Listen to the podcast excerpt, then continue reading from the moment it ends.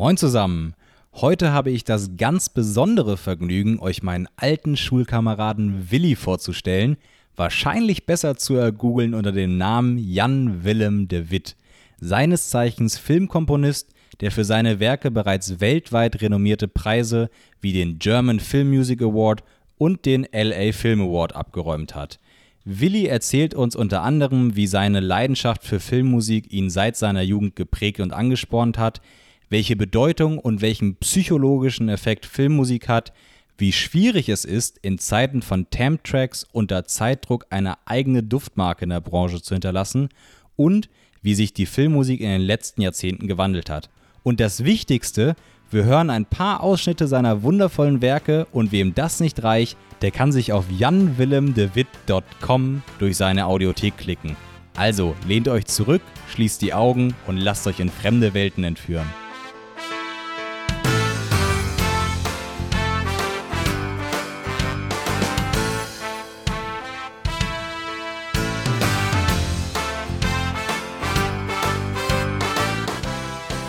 Willi, schön, dass du bei uns bist. Ich freue mich sehr. Wie geht's dir? Hallo, vielen Dank, dass ich dabei sein darf. Mir geht's sehr gut. Und dir? Danke, ebenso. Wundervoll. Ähm, wir sprechen heute über ein Thema, was, glaube ich, äh, womit alle relaten können, weil jeder guckt Filme und vielleicht, wenn es auch nicht alle so bewusst wahrnehmen, hat jeder Film auch Filmmusik. Äh, und das ist so dein Steckenpferd. Äh, wie bist du zu dem Thema gekommen? Was, was fasziniert dich so daran, dass du unbedingt Filmmusik machen wolltest? Ja, ähm, das, das fängt eigentlich schon ganz früh in meiner Kindheit an. Ähm, wie du ja selbst weißt, ähm, aus der Schulzeit, aus der gemeinsamen Schulzeit war ich schon immer sehr musikfanatisch. Ähm, ich erinnere mich. Ich habe schon sehr früh mit Musik angefangen, ähm, im Kindesalter mit Keyboard und dann auf Klavier und verschiedene Instrumente ausprobiert. Ähm, und äh, das hat sich dann im Laufe der Jahre immer mehr man, man ist, man manifestiert. Und ähm, ab einem gewissen Zeitpunkt kam dann auch äh, etwas seriösere äh, Ausbildung dazu, weil mir wurde schon immer mehr bewusst, dass ich irgendwas mit Musik machen wollte. Ähm, aber neben der Musik war eine große Leidenschaft von mir ähm, das Schauspielen zum Beispiel ähm, auf der Bühne, aber auch das Filme machen und generell Filme gucken, ähm, auch Computerspiele spielen. Und was mich da natürlich dann besonders fasziniert hat, war die Musik. Ähm, nicht nur, weil ich die Leidenschaft für Musik hatte, aber auch, weil ich für mich bemerkt ha habe, dass ähm, in, in bestimmten Szenen, wo Musik vielleicht sehr, sehr ausdruck, ausdrucksstark ist, dass irgendwas in mir ausgelöst wurde. Ähm, ich musste mir teilweise, ähm, damals möglicherweise sogar noch auf Kassette, habe ich mir immer wieder und wieder dieselbe Szene angeschaut, sei es Star Wars oder Der Herr der Ringe, ähm, weil Musik in Verbindung mit dem Bild so eine starke ähm, äh, so einen starken Ausdruck hat, ähm, da, dass es so eine Art Gänsehautmoment in mir ausgelöst hat. Und ähm, das waren so diese, diese, war, war so diese Initialzündung, wo ich für mich gesagt habe, oh, da passiert irgendwas in mir. Ähm, das ist extrem spannend. Ich möchte gerne mehr darüber wissen. Und ähm, naja, wie das dann so ist, wenn man so in seinen Teenagerjahren ist, man guckt dann viel auf YouTube, schaut sich sehr viel an, ähm, äh, Making-of-Videos, wie machen es denn die Großen, ähm, habe mich versucht darin weiter ähm, zu bilden mit den ersten Softwares, mit, mit äh, Mikrofon und so weiter, versucht zu, zu experimentieren ähm, und ab einem gewissen Alter kam natürlich auch die Frage auf, was willst du denn beruflich mal machen? Und ähm, gut, für mich war es klar, es sollte in Verbindung mit Musik sein. Damals war auch noch eine Riesenleidenschaft von mir das Dirigieren ähm, und das Komponieren ähm, von Musik. Und insofern lag es dann letztendlich auf der Hand, ich muss das irgendwie verbinden und äh, habe dann auch herausgefunden, dass es Studiengänge für so etwas gibt. Und ähm, insofern war dann das Ziel, ähm, an eine Musikuniversität zu gehen, um Filmmusik zu studieren.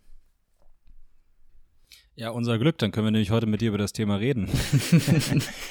ähm, was, was für eine Bedeutung hat für dich Filmmusik? Wenn du einen Film schaust, also wir hatten äh, im Vorgespräch schon kurz drüber gequatscht, ähm, es gibt auf YouTube äh, auch Ausschnitte, wo man mal äh, Filmszenen, die man gut kennt, ohne Musik oder auch mit alternativer, also geänderter äh, Musik sehen kann und die, die Wirkung der Szene ist eine ganz andere. Welche Bedeutung hat Filmmusik für dich? Welchen, welchen Effekt hat sie? Ähm, ja, also Filmmusik ist, ist etwas sehr, sehr ausdrucksstarkes und kann, äh, wie du, wie du gerade gesagt hast, eine, eine Szene in eine völlig andere Richtung führen. Also es gibt verschiedene Aspekte eigentlich, was, was Filmmusik ist und was Filmmusik machen kann. Ähm, ein wichtiger Punkt ist natürlich der, der emotionale Faktor. Ähm, Filmmusik soll uns in eine Szene, in, in, in, diese, in diese filmische Welt hineinziehen und wir sollen uns ähm, ähm, mehr mit dem Film verbinden können durch Musik. Wir sollen spüren können, was möglicherweise die Charakteren fühlen oder ähm, Musik soll uns darin bestärken, was wir was wir eigentlich sehen und diesen ganzen Ausdruck im Film bestärken. Wenn wir eine epische Szene haben, eine, eine ähm, der Herr der Ringe Schlachtszene beispielsweise, dann, dann sollen wir sehen dass, und, und spüren, dass es sich hier ähm, um etwas Episches handelt. Und das kann Musik natürlich sehr gut zum Ausdruck bringen und diese Kraft hat Musik. Ähm, für mich persönlich, ich, ich finde eigentlich, dass die, die, die Stärke in der Musik darin liegt, ähm, etwas zum Ausdruck zu bringen, was wir eigentlich gar, gar nicht im Film sehen. Ich würde sagen, das, das ist eigentlich die Magie von Musik, von Filmmusik. Ähm, um dir ein plakatives Beispiel zu nennen, ähm, wir wissen möglicherweise im Film nicht, dass der Mörder hinter der Tür steht. Aber die Musik kann etwas andeuten. Und die Musik kann sagen, oh oh, pass mal auf, hinter der Tür, da droht möglicherweise was. Und am Ende führt Musik uns möglicherweise auf eine völlig falsche Fährte. Das heißt, ähm, Musik kann mit dir spielen, mit dir als Zuschauer. Und äh, das ist eine sehr, sehr interessante, ähm, also zum, zunächst erstmal eine sehr ähm, interessante Verantwortung, die du auch als Filmkomponist trägst. Ähm, du, weil du letztendlich ja mit den Erwartungen ähm, deiner Zuschauer spielen kannst. Aber ähm, ich finde, es ist auch ein sehr wichtiges Element für Storytelling ähm, allgemein. Ähm, zusätzlich Filmmusik hat auch strukturelle Funktionen, ähm, beispielsweise wenn du Szenen aneinandergereiht hast. Äh, Musik kann diese ganzen Szenen miteinander verbinden und auf einmal bekommt, ähm, bekommen diese Szenen eine Bedeutung. Sie sind miteinander verknüpft und ohne Musik wäre das gar nicht möglich. Dann würdest du nur drei verschiedene ba Bausteine möglicherweise sehen, Szenenbausteine. Und Musik hat diese Kraft, das miteinander zu verbinden. Ähm, Musik kann auch verorten, äh, wieder ein plakatives Beispiel. Wenn du als Zuschauer äh, Scottish Backpipes hörst, dann natürlich denkst du an ähm, Scottish Highlands. Und ähm, insofern sehe ich Filmmusik als ein sehr wichtiges Element, um eine Story zu erzählen, um eine Geschichte zu erzählen. Es ist ein sehr wichtiges Element für Storytelling. Das heißt ja aber andersrum auch, dass schlecht gewählte oder schlechte Filmmusik an sich ähm, auch die Story behindern kann, weil man falsche Assoziationen mit der Musik hat, die man, die eigentlich gar nicht erzeugt werden sollen. Dass es äh, quasi dissonant ist mit dem, was man eigentlich erleben soll oder was man gerade sieht. Äh, du hast ja schon gesagt, das ist eine gewisse Verantwortung. Wird die Branche der Verantwortung gerecht? Also wird Filmmusik ein so hoher Stellenwert beigemessen? Und vor allem die der durchschnittliche Zuschauer, realisiert der, welche Bedeutung Filmmusik hat? Äh, gute Frage. Also ich glaube generell, ähm, insbesondere viele Filmschaffende wissen schon um den Stellenwert der Filmmusik und alle oder die meisten sehen auch Filmmusik als ein Teil der Filmproduktion. Ähm, obwohl ich sicherlich ähm, hier und da sagen würde, gut, es wäre vielleicht schöner, wenn der, wenn, wenn ähm, Produzenten und Filmregisseure vielleicht noch mehr äh, über Musik im Allgemeinen und über diese, diese äh, Kraft der Musik Bescheid wissen. Ähm, Kannst du noch mal die Frage, das war eine sehr lange Frage, kannst du die noch mal wiederholen, bitte? also der eine Teil ist, ähm, wird von der Branche selber de, der Filmmusik be, äh, die Bedeutung beigemessen. Also ähm, wird der äh, Musikschaffende früh ein, einbezogen. Und der zweite Teil der Frage war, ähm, wie das quasi vom Endkundensicht ist. Also der durchschnittliche Zuschauer im Kino, nimmt der die Filmmusik aktiv wahr oder ist das eher ein, ein unterbewusstes Erleben? Ähm, hm. Ich fange mal mit der letzten Frage an. Ähm, wie du schon gesagt hast, natürlich eine, eine, ich möchte nicht sagen schlechte Filmmusik, aber je nachdem, was für eine Filmmusik du unter einen Film legst, natürlich beeinflusst das den Zuschauer. Ähm, Musik ist etwas Subjektives. Das heißt, Musik generell wird auf jeden Zuschauer eine, eine etwas andere Wirkung ähm, einnehmen. Ähm, aber es stimmt natürlich schon so, dass, dass je nachdem, was du für eine Musik hast, ähm, sie kann mehr effektiv sein für die Story oder weniger effektiv sein für eine gewisse Story. Das hängt auch ein bisschen vom, vom filmischen Konzept ab und was du versuchst mit Musik zu erzeugen. Ähm, deshalb ist es, es ist schwer zu sagen, was, ähm, was ist denn jetzt hier wirklich erfolgreiche Filmmusik und was ist weniger erfolgreiche Mu Musik. Es ist auch Geschmackssache und die Frage ist auch, was für, was für ein Konzept verfolgen wir hier als, als Filmemacher. Ähm, und äh, was wollen wir beim Zuschauer auslösen. Ähm, generell würde ich sagen, dass Filmmusik ähm, sehr wohl eine sehr, sehr starke Wirkung auf den Zuschauer ähm, hat. Vielleicht in vielen Situationen ist es eher ein passives Verhalten. Ähm, ich glaube nicht, dass jeder Zuschauer sofort merkt, ähm, oh, da war jetzt wirklich sehr interessante Filmmusik. Ähm, ich glaube, viele, viel Filmmusik funktioniert und agiert im Passiven.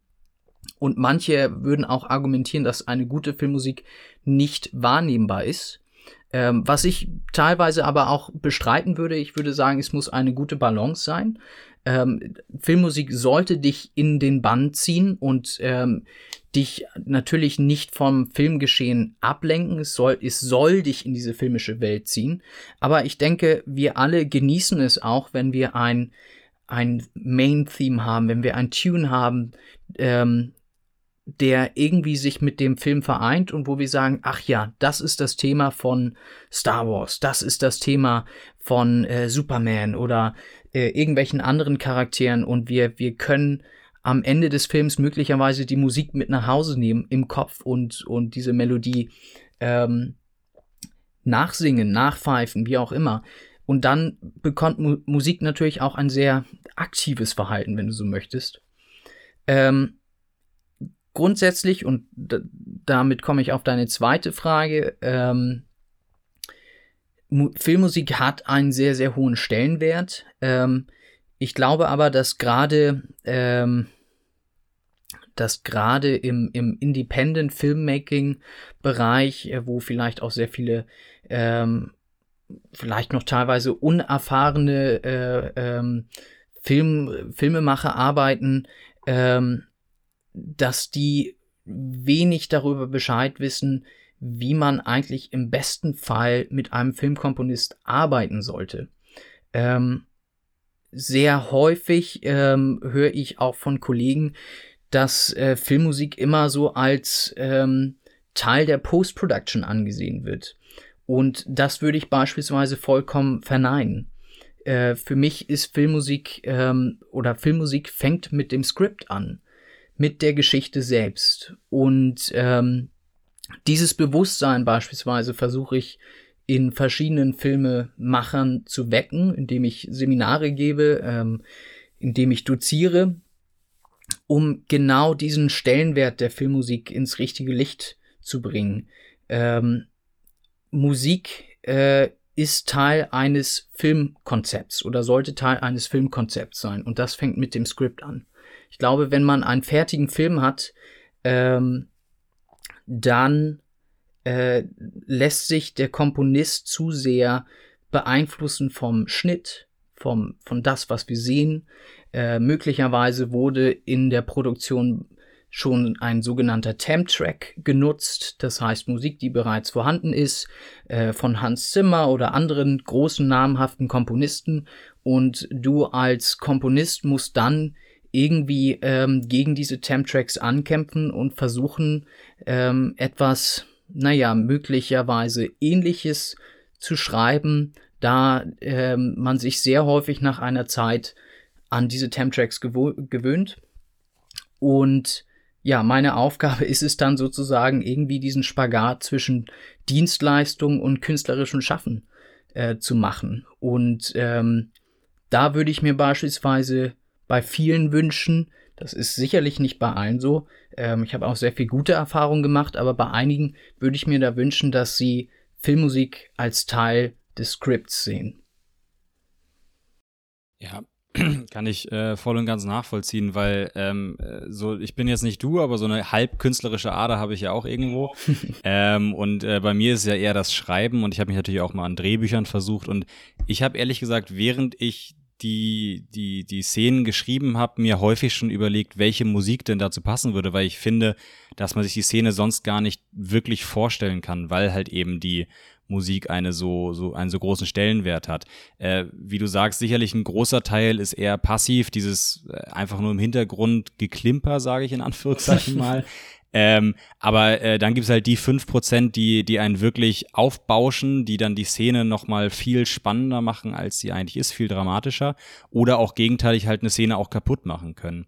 Ähm, Du hast selber schon gesagt, dass es sehr subjektiv ist, ähm, was man da so äh, wahrnimmt. Äh, du hast mir netterweise einige deiner äh, Tracks geschickt. Ich würde sagen, wir hören einfach mal in ein paar rein mhm. ähm, und dann schauen wir mal, was wir jeweils da raushören, was wir da wahrnehmen und was äh, wir da vielleicht unterschiedliches raushören. Okay. Ähm, ich hoffe, du kannst das hören. Moment.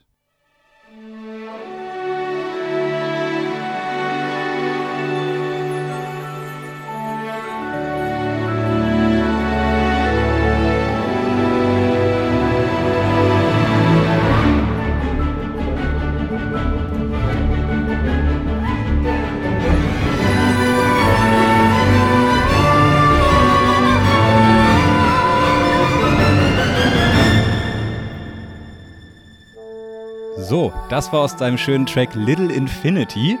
Ähm, und äh, was ich, wenn ich das höre, habe ich sofort ein Bild vor Augen. Ich sehe irgendwie eine, eine schöne Landschaft, vielleicht in den Bergen, toller Ausblick da am Anfang. Und dann passiert etwas. Dann fängt jemand an, offensichtlich mal, mal nach zu laufen. Ja. Und es ist eine grundsätzlich für mich sehr positive Stimmung. Am Ende, äh, wo, wo die Frau singt, wird es dann vielleicht sogar ein bisschen äh, pathetisch, möchte ich äh, vielleicht mal sagen. Also es ist schon, ich habe keine Ahnung, wofür dieser Track ist. Ich habe aber ein festes Bild vor Augen. Das ist sehr interessant, weil eigentlich triffst du den, den, den Nagel auf den Kopf gerade. also gute Musik von dir. Ich, ähm, es ist sehr interess ein, ein interessantes Experiment. Ähm, also es spielt tatsächlich im, in, in einem Wald sozusagen und ähm, es geht, es ist, es ist eine, eine Fabelwelt. Äh, es geht hier um drei Waldgeister, die jeweils eine, eine eigene Stimme bekommen. Und wir haben jetzt eben gerade die Frauenstimme gehört, die eben für eine, für einen Charak Charakter ähm, oder einen Charakter darstellen soll. Und ähm, es ist ein bisschen wie ein Musical. Wir verfolgen diese drei Charaktere durch den Wald und sie besingen den Wald mit dieser orchestralen Musik als Begleitung. Und ähm, ähm, ich weiß nicht, ob ich jetzt schon ähm, mehr über die Story erzählen möchte. Ich weiß ja nicht, ob du noch eine weitere Frage dazu hast. Oder. Äh, doch, klar, erzähl gerne, worum es da geht. Also, wie wir es einsortieren und äh, was, was, äh, wie, was das Projekt war. Ja, nicht, dass du noch irgendwie eine, eine, ein weiteres Experiment hast und ich nehme jetzt schon die Pointe weg. Also ich habe noch andere Tracks von dir, die wir uns anhören, okay, aber gut. wir können erst über das hier reden. Also ähm, im Laufe des Stückes ähm, kommen diese drei Waldgeister eben zusammen und ähm, besingen dann ein, ähm, ein Reh, was, ähm, was im, in, in einem Sterbeprozess sozusagen ist. Und ähm, man sieht in dem Film, wie, wie diese drei Waldgeister es besingen, in den Schlaf singen und aus diesem äh, irgendwann verlässt die Seele oder eine Art Seele oder, oder Naturenergie den Körper dieses Rehs und es ähm, entspringt sozusagen in den Wald hinein zu neuer Energie, Blumen pflanzen, äh, Blumen wachsen, äh, Bäume wachsen und ähm, der, der Kreislauf, der, der Lebenskreislauf schließt sich sozusagen oder fängt wieder von vorne an. Ähm, und davon handelt dieser kleine Kurzfilm. Ähm, ist interessant, dass du sagst oder dass du das so, so interessant schon beschrieben hast, was da passiert. Ähm, ich meine, das, das ist toll zu hören. Ähm, auf der anderen Seite würde ich behaupten, dass ähm, Musik zwar als Sprache sehr viel vermitteln kann, aber ähm, wir können nicht sagen, ob diese Musik von einem Wald handelt. Oder ob dort ja. jemand, ähm, keine Ahnung, ob es um, um den kleinen Hobbit geht oder ähm, den weißen Hai oder was weiß ich. Ähm, Musik kann nicht diese spezifischen Sachen ähm, suggerieren innerhalb innerhalb einer Komposition selbst. Korrekt. Aber ähm, man hat ja schon viel Musik gehört, auch viel, viel Filmmusik. Und wahrscheinlich ist es ja ein unterbewusster Prozess, dass man äh, einen ähnlichen Track in einer bestimmten Szene gesehen hat. Und mein Gehirn erinnert sich jetzt an irgendeine Szene, wo ein vielleicht ähnliches Musikstück im Hintergrund lief. Vielleicht auch ganz präsent, weil in dem Moment nicht gesprochen wurde. Und mein, mein Gehirn verbindet es sofort mit dieser Stelle und sagt, ja, das muss es sein. Mhm. Ja, ähm, aber daran merkst du, dass Musik sozusagen eine extrem subjektive Wahrnehmung hat äh, oder Einfluss auf dich. Ähm, wenn ich dir jetzt sagen würde, oder wenn du diese Musik hören würdest zu einem, ich, ich weiß nicht, zu irgendeinem dramatischen Prozess, möglicherweise ähm, hat sich eine Person gerade von, von, von jemandem getrennt ähm, und du hörst diese Musik im Hintergrund und schon hat diese Musik möglicherweise einen negativen Einfluss auf dich. Ähm, und das ist ganz subjektiv. Ähm, Spannend, das heißt, du sagst nicht nur, die Musik kann die Szene beeinflussen, sondern die Szene kann auch umgekehrt die Wirkung der Musik wieder beeinflussen. Ich glaube, dass die, dass unsere subjektiven Erfahrungen ähm, ähm, einen wesentlichen Einfluss darauf haben, wie wir Musik wahrnehmen. Äh, deshalb besteht Musik auch aus sehr vielen Klischees, Filmmusik aus sehr vielen Klischees. Wenn wir äh, Horrormusik hören äh, im Film mit, mit Cluster-Effekten oder ähnlichem, dann äh, suggeriert das etwas. Aber weil wir in, möglicherweise in einer äh, Gesellschaft leben, wo genau diese Art von Cluster-Effekten bei uns dieses Skurrile auslösen, dieses, dieses Horrorgefühl äh, während vielleicht andere Musik oder dieselbe Musik äh, bei äh, bei, bei Musikschaffenden vielleicht etwas ganz anderes auslöst und möglicherweise Wohl, Wohlgefallen oder was weiß ich, ähm, weil sie mit dieser Musik aufgewachsen sind. Oder äh, möglicherweise äh, in Afrika sind vielleicht europäische Klänge skurril, während ähm, für uns vielleicht afrikanische Klänge etwas äh, sehr Fremdes sind und etwas, was aus, der, aus, aus einer Ferne kommt und so weiter. Das heißt, je nachdem, wo du auch bist, hat Musik einen anderen Einfluss auf dich und in was für einer kulturellen Umgebung du dich befindest, hat Musik einen anderen Einfluss auf dich. Das Wichtige ist, obwohl Musik eine Sprache ist, sozusagen, Musik kann nicht ähm, etwas Spezifisches darstellen es gibt kein Buch, wo, wo steht, ah ja, wenn du diese Akkorde nutzt oder diese Art von Orchestration, dann handelt es sich um einen Wald mit drei Fabelwesen. ähm, Musik kann versuchen, das zu umschreiben natürlich und das habe ich ja auch versucht und du hast es ja auch, du hast es sogar interessanterweise richtig getroffen. Ähm, aber ähm, ich würde vor allem sagen, Musik bekommt dann eine Bedeutung, wenn es sich mit einem Medium verbindet. Ähm, Musik ist praktisch wie eine Färbung, die sich auf ein Medium legt und erst dann erzählt es eine, eine ähm, spezifische Geschichte. Das mit dem regional verschieden finde ich spannend, weil ähm, wo mir, ich glaube, einige der ersten Male wirklich krass Filmmusik aufgefallen ist, ich gucke viele Komödien ähm, und bei Komödien wird ja auch gern mal mit Filmmusik gespielt. Das ist genau das, was du sagst, diese, diese klassische Horrormusik, dieses Schrille auf einmal ertönt und dann läuft, weiß ich nicht, ein Dackel um die Ecke oder irgendwie so, sowas Dissonantes, wo man halt erwartet, jetzt kommt das Monster und dann kommt irgendwas Kleines, Süßes. Ähm, das ist ja, wo viel, mit viel gespielt wird und ich kann mir jetzt vorstellen, dass diese, diese Spielerei in gewissen Regionen nicht funktioniert, weil diese spezifische Musik nicht mit einer Horrorszene verbunden wird oder ähnliches. Ja, möglicherweise, ähm, ja. Hast du jemals gehört, dass ein Film, der beispielsweise in Hollywood produziert wurde, äh, in einer gewissen Region angepasst wurde in seiner Musik? Ähm, das ist mir jetzt so nicht bewusst. Äh, weiß ich nicht. Kann, kann ich dir nicht sagen. Ähm, hm. Wäre mal spannend, also für so riesige Märkte wie, wie China äh, zum Beispiel, wo ja doch durchaus andere Musik genutzt wird als äh, im Westen tendenziell. Mhm. Ähm, weil ich, ich habe auch letztes Jahr zum Beispiel war ja dieser äh, südkoreanische Film, der die ganzen, der vier Oscars abgeräumt hat. Und der nutzt auch andere Musik, würde würde ich mal sagen, als wir hier im, äh, im Westen tendenziell nutzen.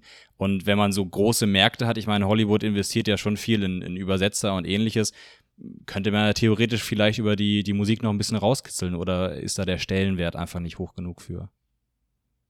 Mm.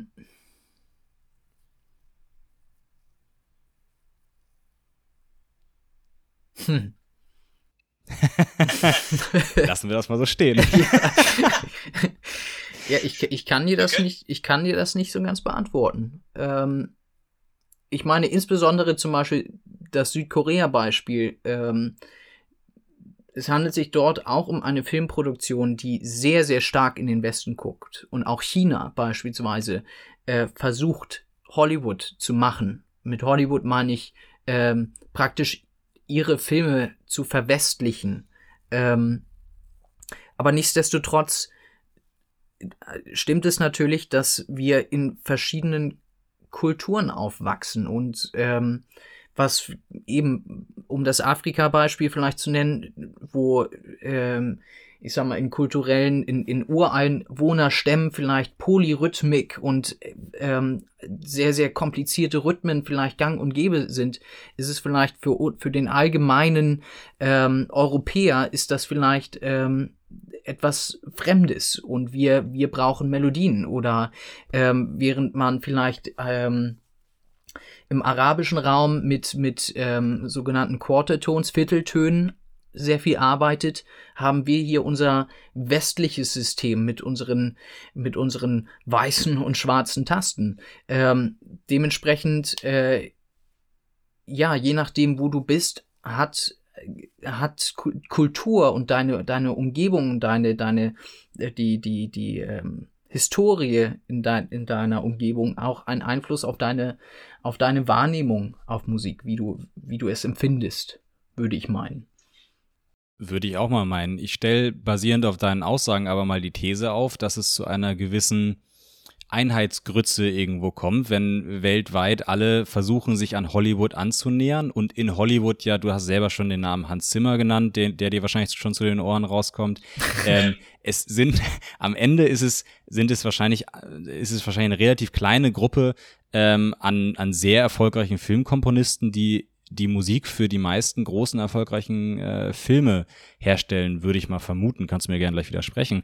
Ähm, aber dann wäre die Gefahr ja doch, dass alles relativ ähnlich ist. Also wenn ich zum Beispiel, ich bin kein großer Fan von diesen Superheldenfilmen, aber man guckt sie ab und an mal. Ich habe das Gefühl, dass die Musik, ob es jetzt Batman, Spider-Man, Superman, Ant-Man, was auch immer ist, äh, die Musik ist immer relativ ähnlich, habe ich das Gefühl. Es ist keine Musik, die man gemütlich mitpfeifen kann, sondern es ist irgendwie so eine, ähm, ich, ich kann es nicht beschreiben, ich habe da nicht die Worte für, aber es ist immer ein ähnliches, ähnliches Theme.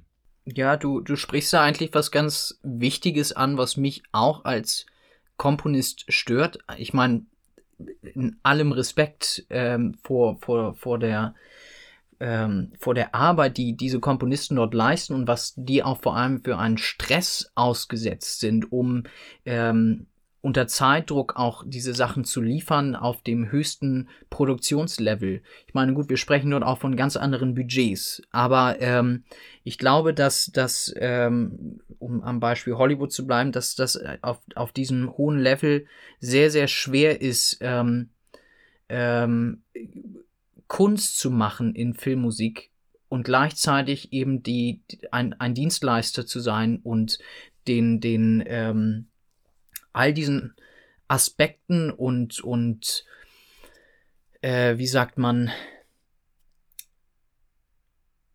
diesen, naja, die, die ganzen Produzenten, die dort involviert sind. Und jeder möchte sein, sein, ähm, sein Element irgendwie in dieser Musik verwirklicht sehen. Ich glaube, dass es sehr, sehr schwer ist für einen Komponisten dort die Balance zu finden. Und zusätzlich, um auch wieder zurück auf diese Temp-Tracks zu kommen, ich glaube, das hat auch einen wesentlichen Einfluss, warum wir heutzutage in den meisten Filmen immer oder mehr oder weniger die gleiche Musik hören.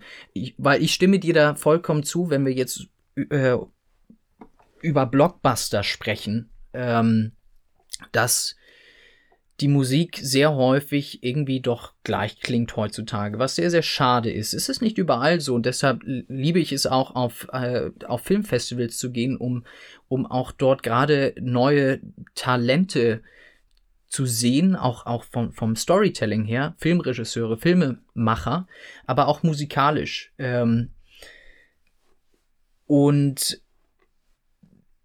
es gibt Studien, die auch zeigen, dass Musik sich in den letzten Jahren extrem gewandelt hat. Ähm, äh, während wir in den 80ern noch große Themen haben, große Melodien für, ähm, für, für Filme, sei es E.T. beispielsweise oder diese ganzen John Williams äh, die uns alle ähm, auch nach dem Kino noch hinterherlaufen und, und, und mitschwingen, das, das ist, verschwindet heutzutage leider etwas.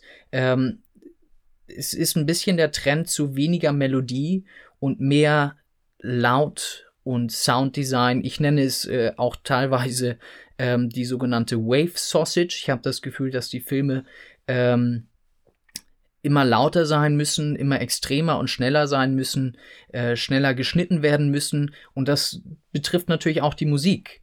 Ähm, die Musik muss dann dementsprechend auch schneller sein, größer sein, epischer sein. Ähm, und es bleibt wenig Platz zum Atmen. Wie gesagt, wir sprechen jetzt hier wirklich von einem, von, vom plakativen Hollywood-Blockbuster-Film. Ähm, und das ist natürlich schade, weil es lässt wenig Spielraum für für etwas Neues und Außergewöhnliches. Ähm, insbesondere dann, wenn man auch unter anderem mit diesem Temp-Tracks arbeitet, weil man dann letztendlich sich wieder ähm, in der Rolle sehen muss, vielleicht ein Hans Zimmer-Track oder von anderen namhaften Komponisten ähm, eine Musik mehr oder weniger zu kopieren oder zumindest sich davon beeinflussen zu lassen. Und das äh, schließt natürlich ähm, es schließt nicht die Eigenkreativität völlig aus, aber ähm, es macht natürlich ähm, das, das Freidenken eines Komponisten deutlich schwerer, schwieriger. Hat sich die Branche vielleicht auch ein bisschen selbst eingeschränkt durch die digitale Erstellung von Filmmusik? Gibt es, also ich weiß es ja nicht, aber gibt es vielleicht Instrumente, die sich digital weniger einfach, weniger gut darstellen lassen, was dazu führt, dass man sie, wenn es schnell gehen muss, wenn man das digital zusammenschustert, weniger genutzt werden? Also du hast ja schon gesagt, es ist weniger melodisch, das, was ich vorher meinte, mit, es ist nichts, was man wie bei Star Wars äh, mitpfeift auf dem Weg nach Hause vom Kino? Ähm, natürlich hat, hat die Technologie einen sehr, sehr starken Einfluss auf Musik. Äh, das sieht man auch an, an generell an Musikgeschichte. Ähm, Komponisten wollen ja, oder wir sind ja auch daran interessiert oder ein, ein wesentlicher Baustein für uns ist es ja auch, unsere Stimme zu finden und, ähm, und ähm, Musik zu entdecken und zu entwickeln. Und das bedeutet auch, äh, offen zu sein für neue Technologien und auszuprobieren, zu experimentieren, wie ich dir auch vorhin äh, vor unserem Interviewgespräch gesagt habe, äh, jetzt experimentiere ich gerade mit Tape, ähm, um eben auch neue Klangwelten zu entstellen, zu erstellen. Ähm, jetzt habe ich einen langen Lauf gehabt. Äh, was war die Frage? Jetzt habe ich doch glatt die Frage vergessen. ähm, ähm, die Frage war, ob äh, die Branche sich selbst beschnitten hat durch die Nutzung digitaler ah, ja. Musik, durch die digitale Erstellung. Also ja und nein. Grundsätzlich für viele große Produktionen wird nach wie vor immer noch der, der ähm, äh, wird immer noch groß investiert. Ähm, auch wenn wir heutzutage digital arbeiten oder die meisten Komponisten bis, bis auf ein paar Aufnahmen, Ausnahmen, ähm, arbeiten wir zwar digital, aber wir nehmen sehr häufig immer noch, äh, wenn du so möchtest, analog auf mit analogen Instrumenten.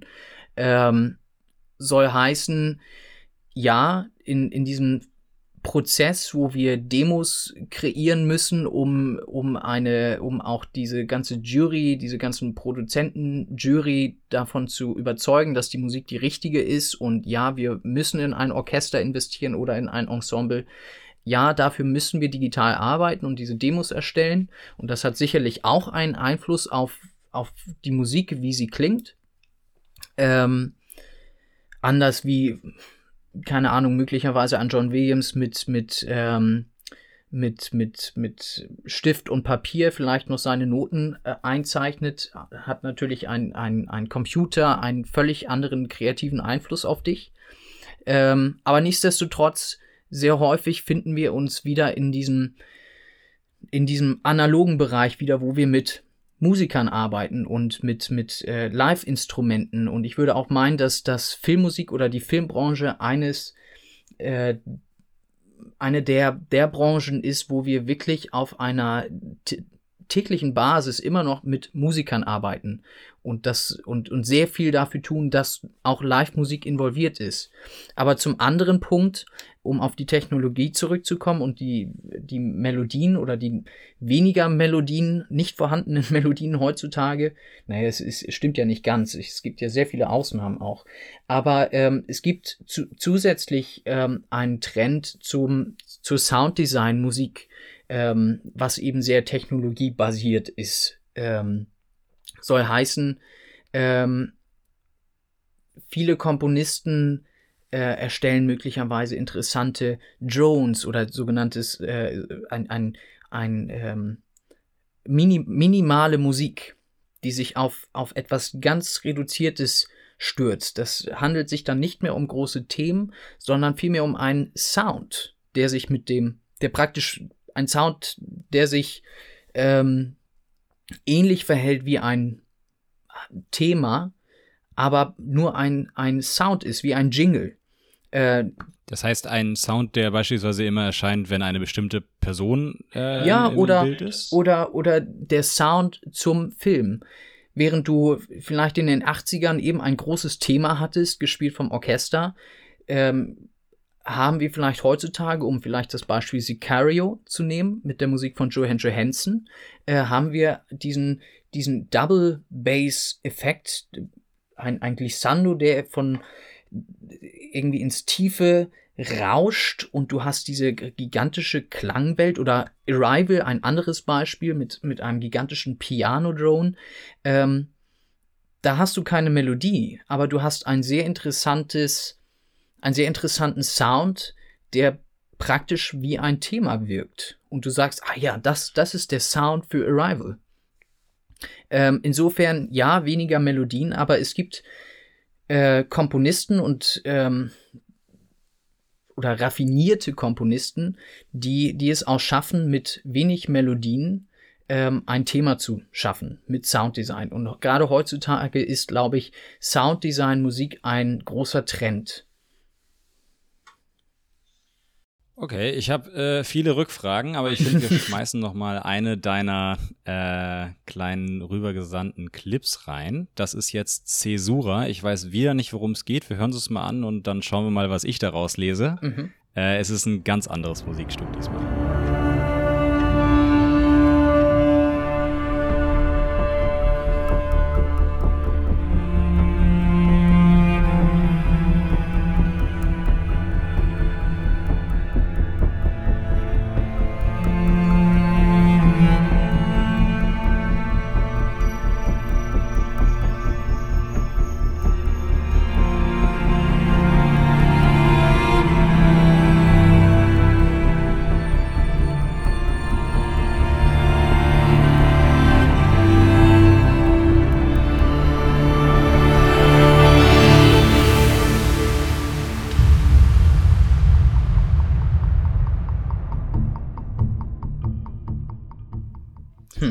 Das war mal ein ganz anderes Stückchen.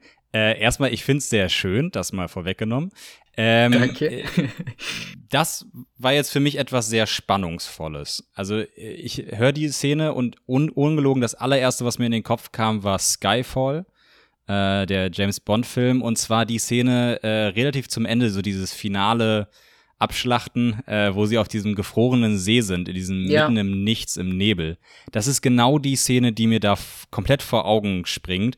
Und ich spüre Spannung, ich, ich spüre Gänsehaut. Ist das das, was beabsichtigt war, oder geht's hier wieder um Waldgeister im, im, im, äh, im fröhlichen Wald?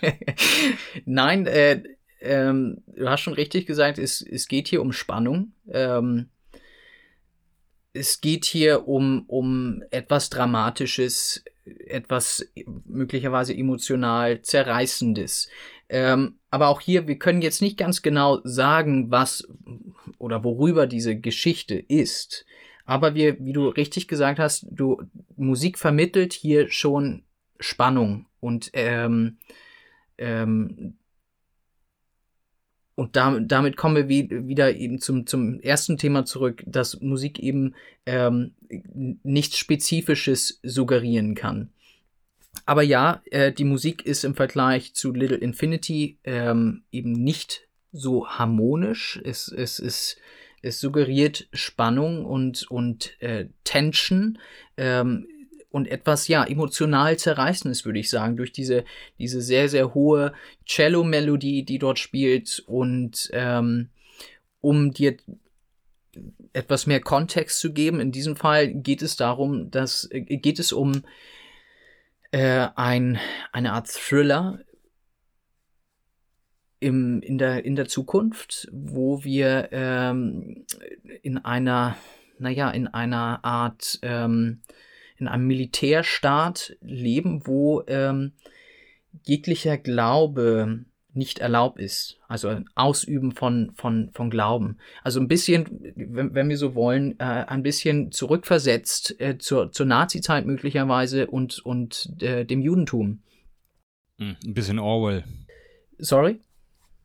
Ein bisschen Orwell. Ja, ähm, und dort gibt es einen Mann, der eben ähm, Zitate aus der Bibel oder aus einem biblischen Buch. Ähm, es kann auch irgendein anderes Buch sein, kann der Koran sein oder äh, auf jeden Fall etwas, etwas, äh, ähm, ein Buch mit, mit sehr vielen, lass uns mal sagen, Weisheiten ähm, und mit etwas auch irgendwie verbunden ist mit einem Glauben.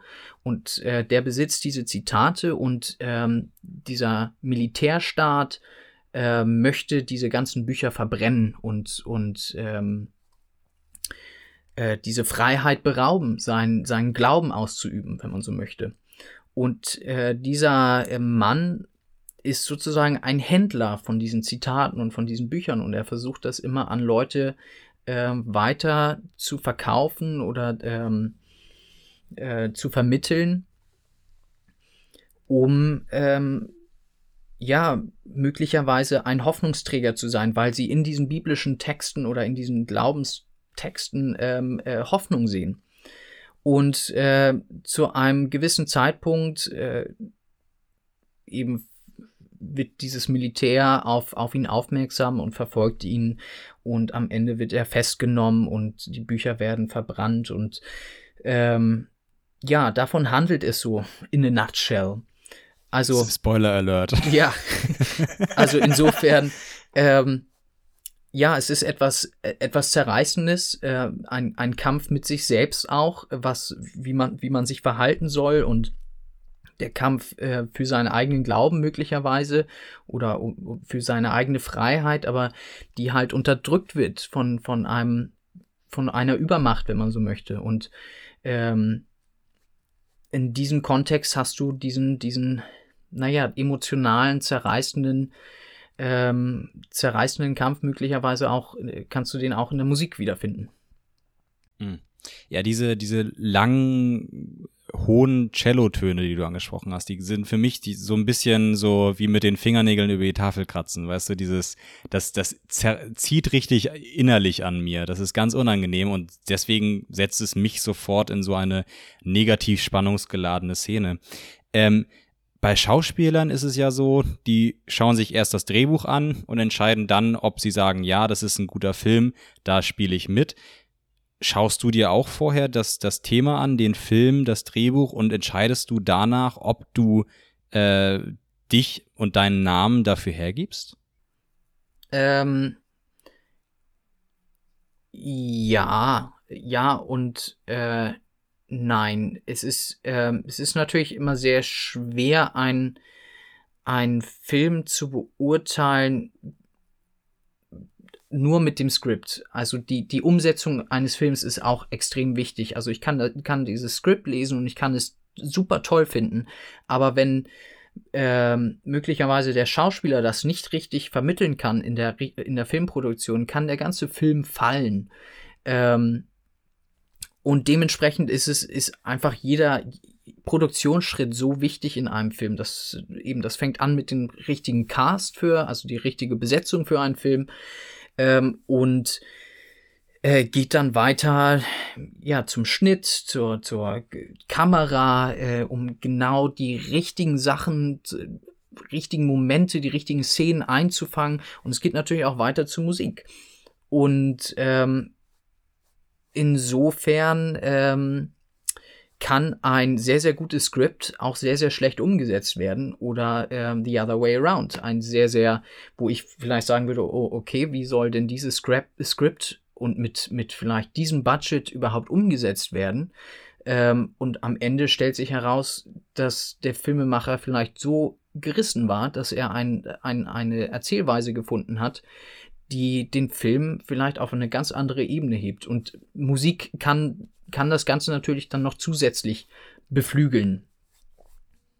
Aber es ist ja sicherlich, äh, gerade in deinem jungen Alter, wenn man in der Branche äh, versucht, äh, seine Fußstapfen zu setzen, sicherlich ziemlich schwierig, Projekte abzulehnen, oder? Weil man versucht ja schon, äh, einfach in die Branche zu kommen und äh, die Tendenz ist ja erstmal, okay, ich nehme alles an, was äh, ich irgendwie bekommen kann, äh, was auch machbar ist.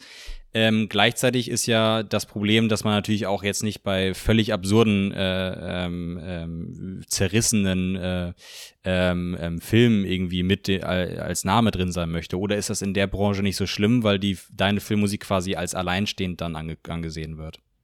Ähm, du hast natürlich vollkommen recht, äh, gerade gra im, im jungen Alter und wenn man, wenn man ähm, eben nicht einen ein Hans Zimmer Status oder ähnliches hat, wo man sich seine Projekte die ganze Zeit aussuchen kann.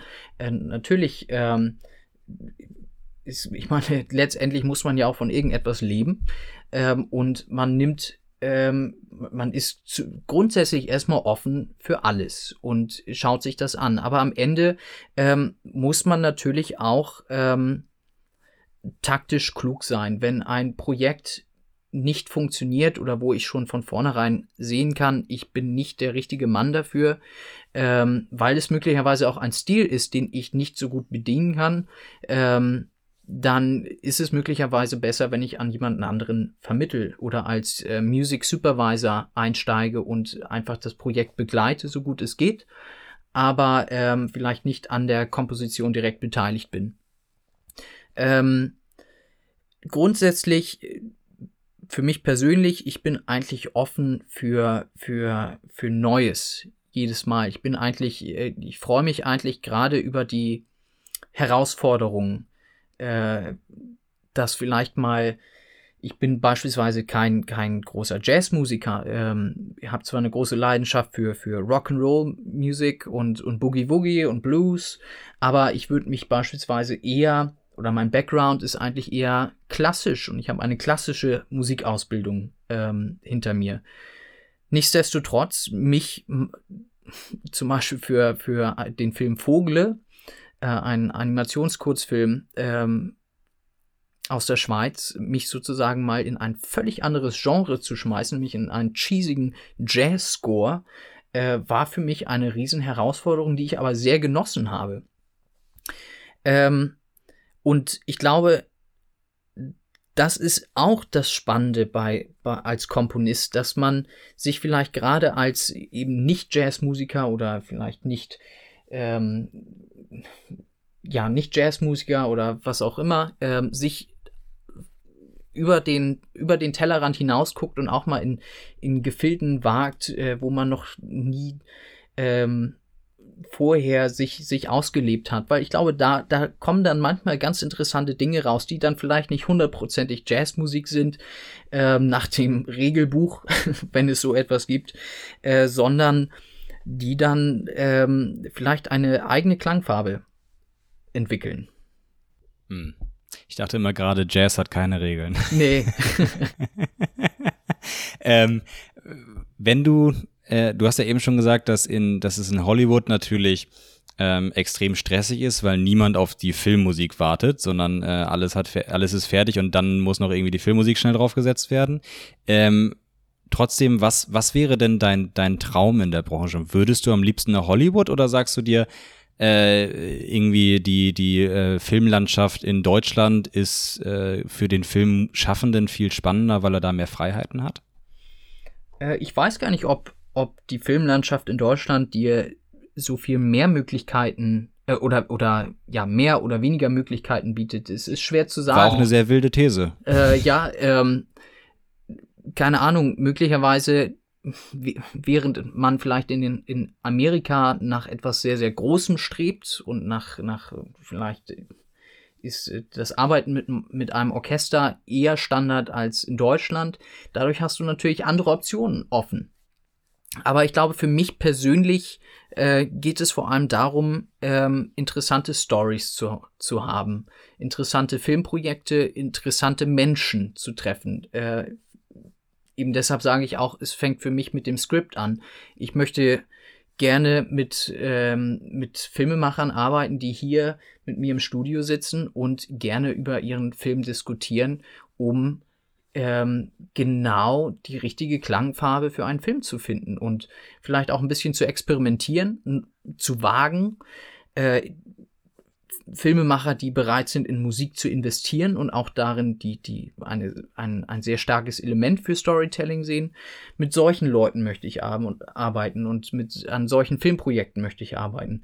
Ob ich die nun jetzt hier in London finde oder in, in Deutschland oder in, in Amerika, ähm, Indien oder China, ähm, das ist mir eigentlich dann relativ egal, solange diese kreative Zusammenarbeit inspirierend ist und irgendwie ein, ein, ein Projekt auf eine andere Ebene heben kann. Ähm, danach bin ich aus. Wie, wie ist denn die Branche aufgestellt? Also ist es so, dass äh, jedes Jahr eine Million neue Filmkommunisten auf den Markt laufen und es ist gar kein Bedarf? Oder ist es eher, dass es für diesen doch recht speziellen Bereich an Musikern Nachwuchsprobleme gibt? Äh, sprichst du jetzt über Filmkomponisten, also wie viele Filmkomponisten? Ja. Äh, es gibt mittlerweile sehr, sehr viele Filmkomponisten. es gibt sehr viele Kurse, Studiengänge, wo du Filmmusik lernen kannst. Ähm, und auch selbst wenn du nicht über einen Filmmusikstudiengang gibst, äh, gehst, gibt es äh, natürlich klassische Kompositionen, die du studieren kannst. Oder äh, auch jegliche andere Musik. Ähm, und du findest immer irgendwelche Wege, wenn du es wirklich willst, in, in, in die Filmmusik oder Medien, Medienmusikwelt. Und äh, das ist natürlich auch ähm, auf der anderen Seite ein, ein, ein Problem für den Filmkomponisten, der eben über ein Studium gegangen ist und über ein Filmkompositionsstudium gegangen ist, ähm, sich mit all diesen ähm, Menschen in, in, ich möchte nicht sagen Konkurrenzkampf zu sehen, weil wir sind auch eine Community und wir halten auch stark zusammen und ähm, ich sehe viele Kollegen überhaupt nicht als äh, Konkurrenz an, sondern äh, als Kollegen. Ähm, aber nichtsdestotrotz auch insbesondere die Leute, die einfach nur Musik begeistert sind und dann äh, mit der richtigen Software sich als Filmkomponist deklarieren. Äh, natürlich, die machen, machen das Business schwer, weil Musik zu machen ist heutzutage einfacher geworden, weil man mit Laptop und Kopfhörern äh, schon sehr viel auf die Beine stellen kann. Ähm, aber äh, man darf nicht vergessen, dass Musik komponieren ein Handwerk ist, genauso wie ein, ein, ein Tischler sein Handwerk lernen musste, musste auch ich mein Handwerk lernen und das macht man über Jahre äh, hinweg, über ein Studium, über ähm, Erfahrung sammeln im, in Kollaboration mit anderen Musikern. Und äh, ich hoffe auch, dass, ähm, dass viele Filmemacher darauf setzen, auf Qualität und vor allem die richtige Person für das richtige, für das jeweilige Projekt zu pitchen. Hm. Und dann, äh, wie du gerade sagst, ist ja auch eine Community, die zusammenhält, ist ja gerade eine starke Sondersituation. Also äh, ist, Hollywood hat, glaube ich, ist, glaube ich, immer noch nicht wieder angestartet. Jetzt in den USA ist das Ganze ja auch noch ein bisschen heftiger, sag ich mal, äh, in den in Auswirkungen. Ähm, ist in den letzten Wochen überhaupt was passiert in der Filmbranche? Gab es da einen Stillstand oder wurde da viel Neues angestoßen, weil man endlich mal die Zeit hatte? Ähm, Jein, also zum Beispiel in meinem Fall, aber das liegt vielleicht auch daran, weil eben Filmmusik das Ende der Fahnenstange meistens ist, ähm, habe ich noch nicht so viel Auswirkungen davon gespürt, von dieser ganzen Pandemie und Coronavirus.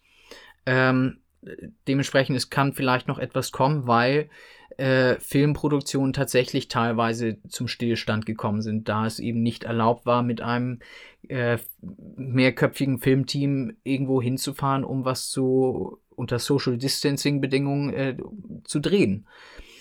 Äh, beispielsweise äh, ein, ein Feature-Film, ein, ein Spielfilm wurde abgesagt, der lustigerweise in China und in New York gedreht werden sollte. Also den beiden Hotspots, wenn du so möchtest. Ähm, und ja, das verschiebt sich dann natürlich und das hat dann dementsprechend auch einen Einfluss auf uns, Komponisten. Mhm. Aber auch auf jede, auch auf andere Filmemacher. Ja, ja, klar. Und es gibt ja auch äh, viele Bereiche, wo zumindest ein Teil als nachgeholter Konsum quasi stattfindet ähm, dass dann einiges, äh, also dass Produkte, die jetzt nicht gekauft werden, danach umso mehr dafür gekauft werden, auch wenn das kein hundertprozentiger Ausgleich ist. Für die Filmbranche gilt das ja wahrscheinlich nicht, weil wirklich monatelang gar nichts passiert ist und danach äh, ist es ja nicht so, dass die Schauspieler auf einmal doppelt so viel Zeit haben und die Musikschaffenden und ähnliches. Nein, nein, das stimmt.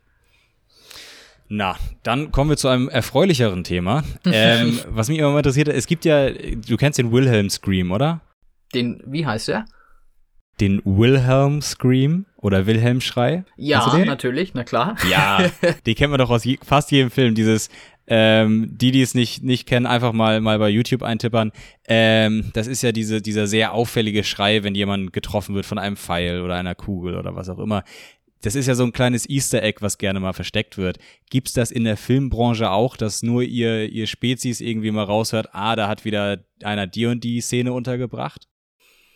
Ei, ähm, gute Frage. Ich glaube, es ist auch sehr, sehr schwer, das herauszuhören, weil ähm, in Filmmusik kopiert man, wie ich ja schon gesagt habe, sehr häufig. Auch, auch nicht, nicht zwingend, weil man das möchte, aber eben weil vielleicht irgendwelche Temp-Tracks da drunter liegen und dadurch hast du unfreiwillig ähm, ein möglicherweise Hans Zimmer Easter Egg eingebaut. Obwohl ich das nicht als Easter Egg bezeichnen würde. Aber ähm, ja, sowas kommt sicherlich auch in Filmmusik vor, dass man solche Elemente irgendwie einbaut. Zum Beispiel, ich, ich weiß, dass ähm, James Horner, der leider vor kurzem verstorben ist, ähm, amerikanischer Filmkomponist, äh, hat ein oder baut sehr häufig in seinen Filmmusiken ein Motiv ein. Und das findest du in verschiedenen Filmen wieder, sei es Troja, sei es Avatar. Ähm, du hast immer dieses, ein, ein, ein Warnmotiv da, ähm, welches sich in allen Filmen wiederholt und du weißt sofort, ah, das ist James Horner. Hm. Sehr schön. Ähm, ich finde, wir kommen gleich, äh, wo du gerade schon ein paar Namen äh, einwirfst, zu deinen Vorbildern und welche Filme dich vielleicht geprägt haben.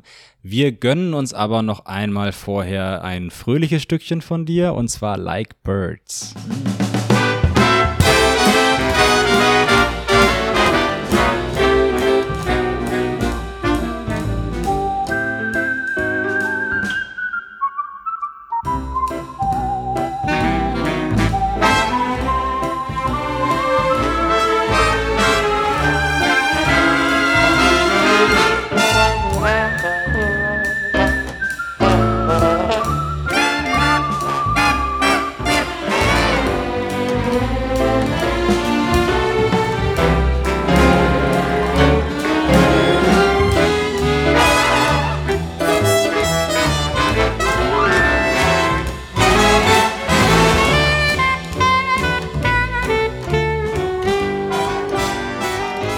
Kann ich noch stundenlang weiterhören. Ich liebe die Musik. Ähm, das ist zweifelsfrei ein, ein fröhliches Stückchen.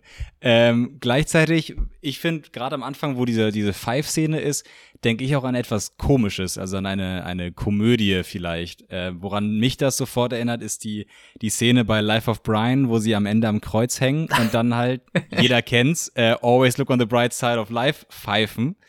Ähm, und äh, das, ist, das ist, was ich sofort mit dieser Musik verbinde. Worum geht's hier?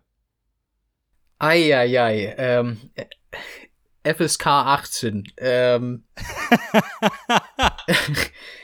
also, das war beispielsweise die, äh, der, der eben schon erwähnte Jazz-Score. Das war einer meiner ersten Jazz-Scores, wo, wo ich mich wirklich an Big Band, Orchestra, Frank Sinatra-Style äh, orientiert habe. Ähm, ja, worum geht's hier? also, in a nutshell, ich glaube, ich muss hier gar nicht so groß ins Detail gehen. Es geht um Vögel, die äh, Sex haben. Vögel, die, sorry, Vögeln. Do Dokumentarfilm oder Story? Eine Story tatsächlich. Es geht hier, es geht hier tatsächlich darum, dass ähm, oder der, der Animationsdesigner ähm, wollte hier tatsächlich ähm, mal auf den Tisch schauen und ähm, verstören. Und hat diese süßen äh, Vöglein gezeichnet. Und äh, es geht dort vor allem um um, um naja, um, um verschiedene Persönlichkeiten, die so verschiedene äh, Trouble, Probleme in ihrem Leben haben, Liebesprobleme etc. Und der eine Vogel geht mit dem fremd und ähm, der andere Vogel ist sexuell nicht befriedigt und so weiter. Also sehr skurril. Äh, und dementsprechend brauchte es einen skurrilen, humorvollen Soundtrack, weil es, sollte nicht zu dunkel sein und nicht ähm, aber es sollte makaber irgendwie sein. Und die Kombination aus, naja, ähm, diesen, naja, diesen sexuellen Anreizen da in, diesem, in dem Animationsfilm in Kombination mit diesem ähm, cheesy Frank Sinatra Score, den ich beispielsweise immer mit sehr viel Sexappeal verbinde und, und ähm, ähm, naja, Cheesiness und vielleicht Romantik etc., dass dieser Kontrast, äh, dass der beim Zuschauer dieses makabre und, und auch teilweise lustige ähm, auslöst und zumindest ein großes Fragezeichen im Kopf auslösen soll. Äh, der Film ist übrigens in Cannes gelaufen, ähm, Shortfilm. Corner, ah. und hat auch, ähm, ich müsste jetzt lügen, hat auch in Spanien irgendwo ein äh, ich glaube, einen Erotik-Film Award gewonnen. es gibt Erotik-Film Awards, das wusste ja. ich noch nicht. Ah, da gibt's eine gibt's eine tolle Story zum Thema äh, EU. Ähm, äh, in der EU hat mal ein belgischer Besitzer von Erotik-Kinos äh, auf den verringerten Mehrwertsteuersatz für Kinos geklagt. Und der wurde mit der grandiosen Begründung abgelehnt, dass ähm, bei dem einzelnen Betrachten von äh, Erotikvideos, dass dem Kino gemeine Gemeinschaftserlebnis fehlen würde. Fand ich einfach mal wundervoll, wenn sich Richter mit solchen Themen beschäftigen ähm, perfekt. Kommen wir jetzt zu dem, was ich vorher gesagt habe. Was sind deine, deine Vorbilder? Und einerseits natürlich welche Personen, aber andererseits auch welche Soundtracks, welche Filme haben dich, haben dich geprägt?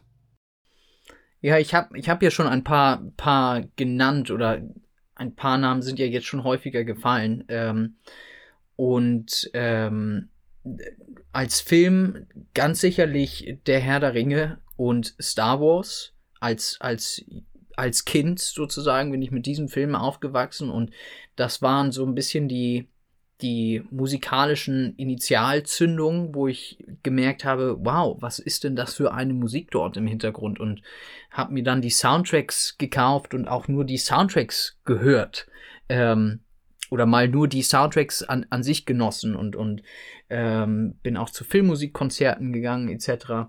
Also das waren vielleicht so ein bisschen die, die Initialzündungen, wo ich gemerkt habe, wow, hier passiert was, was ist denn das? Ich möchte mehr darüber wissen. Ähm, also dementsprechend, ähm, John Williams ist sicherlich für viele Filmkomponisten ein, ein großes Idol. Äh, viele blicken auf zu ihm und äh, so auch ich. Ähm, ich denke, dass seine Musik äh, unsterblich ist sozusagen äh, und er ein, ein wahnsinniges Talent hat, äh, nicht nur tolle, effektive Filmmusik zu schreiben, aber auch, auch schöne, schöne Musik, die einen begleitet, die einen eben nach dem Kino, ähm, äh, äh, die nach dem Kino in einem mitschwirrt oder mitschwingt und äh, die man auch so für sich zu Hause einfach genießen kann. Ähm, Howard Shore für Der Herr der Ringe geht in die ähnliche Richtung ein, finde ich, gigantischer Soundtrack, der ähm, der dich in diese magische Filmwelt ähm, ziehen kann und du, es gibt all diese Themen, die du dann, äh, wenn du die Filme geschaut hast, die du mit mit diesen Landschaften in Verbindung setzt, mit Personen in Verbindung setzt, ähm, eigentlich ein bisschen wie eine, eine wagnerische Oper. Und das war sicherlich auch einer der Filme, wo ich gesagt habe, wow, ähm, hier, hier wird etwas in mir ausgelöst und nur durch die Musik allein werde ich eigentlich nach Mittelerde gezogen. Ähm, heutzutage, da ja eben Musik nicht nur orchestral sein muss oder Filmmusik ja nicht nur orchestral sein muss und ich auch sagen würde, ähm, ist soll, ist, Filmmusik sollte definitiv nicht nur orchestral sein, sondern ich bin ja gerade interessiert daran, auch, auch neue Klangwelten zu entdecken und ähm, ein wichtiger Name für mich ist da Joe Hendry Hansen, würde ich meinen, mit Soundtracks wie für Arrival, habe ich ja, glaube ich, vorher schon genannt. Ähm, der eben mit wenigen minimalen Mitteln ein, ähm, einen großen Klangkörper schaffen kann und ein interessantes Klangkonzept für den Film. Ja, ich glaube, das sind so schon drei wichtige Namen, die mich durchaus inspiriert haben. Natürlich, ich könnte dir Dutzende Namen aufzählen, die mich da noch irgendwie äh, beeinflussen. James Orner habe ich genannt, äh, aber auch Oldschool-Komponisten, Bernard Herrmann, äh, wenn wir noch weiter zurückgehen wollen, mit Max Richter, äh, äh, Max Steiner, sorry, Max Richter, Max Steiner fängt es eigentlich an.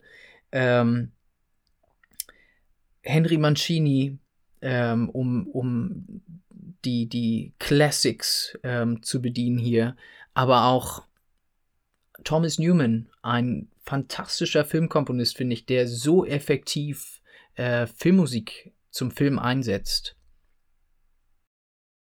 Wo du gerade sagst, bei dir fängt es mit Max Steiner an. Wann hat denn Filmmusik als, als äh, eigenständiges äh, Element angefangen. Also früher gab es ja Stummfilme und da lief dann immer irgendwie irgendwelche Musik rüber, wie alle kennen es von Charlie Chaplin, dass da irgendwie äh, lustiges Geklimper rüber lief oder so.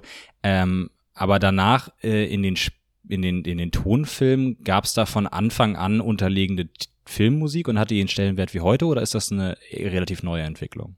Ähm, gut, Film, das Medium Filmmusik gibt es jetzt schon seit ja, fast 100 Jahren.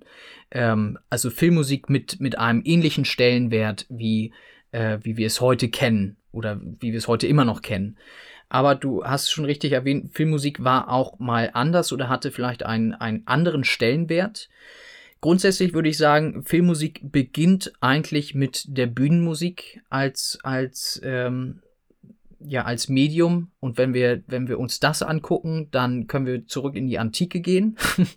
mit dem antiken Theater, wenn du so möchtest, wo wir äh, bereits Musik haben, die ähm, zum Beispiel als Chorgesang genutzt wurde, äh, um gewisse Sachen zum Ausdruck zu bringen innerhalb eines Bühnenspiels.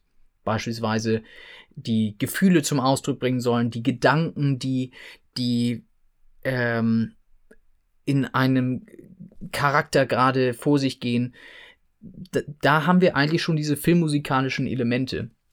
Und das findet dann äh, im, in der Bühnenmusik, wenn du so möchtest, oder im Theater dann seinen Höhepunkt mit, mit der Oper. Äh, ich habe vorhin schon Wagner genannt, äh, der praktisch mit, mit der sogenannten Leitmotivtechnik eigentlich Techniken schon entwirft, die wir heute als Filmkomponisten immer noch nutzen. Beispielsweise, ich habe ja schon genannt, Howard Shore, der verschiedene Themen entwickelt äh, für verschiedene äh, Landschaften, für verschiedene Charaktere. Und das ist das Gleiche, was, was Wagner auch schon gemacht hat. Und wir bauen auf diesen, auf diesen äh, Komposition, Kompositions- oder Filmmusiktechniken eigentlich nur auf. Das Medium Film ähm, kam ja am Ende des 19. Jahrhunderts ähm, mit den Gebrüder Lumière, wenn wir so wollen, zwei sehr wichtige äh, Personen, die da äh, Vorreiter sind ähm, in Sachen Stummfilm und die erste Dokumentarfilme veröffentlicht haben und ähm, auch Musik verwendet haben. Damals dann in Form eines Pianisten oder Live-Musikers.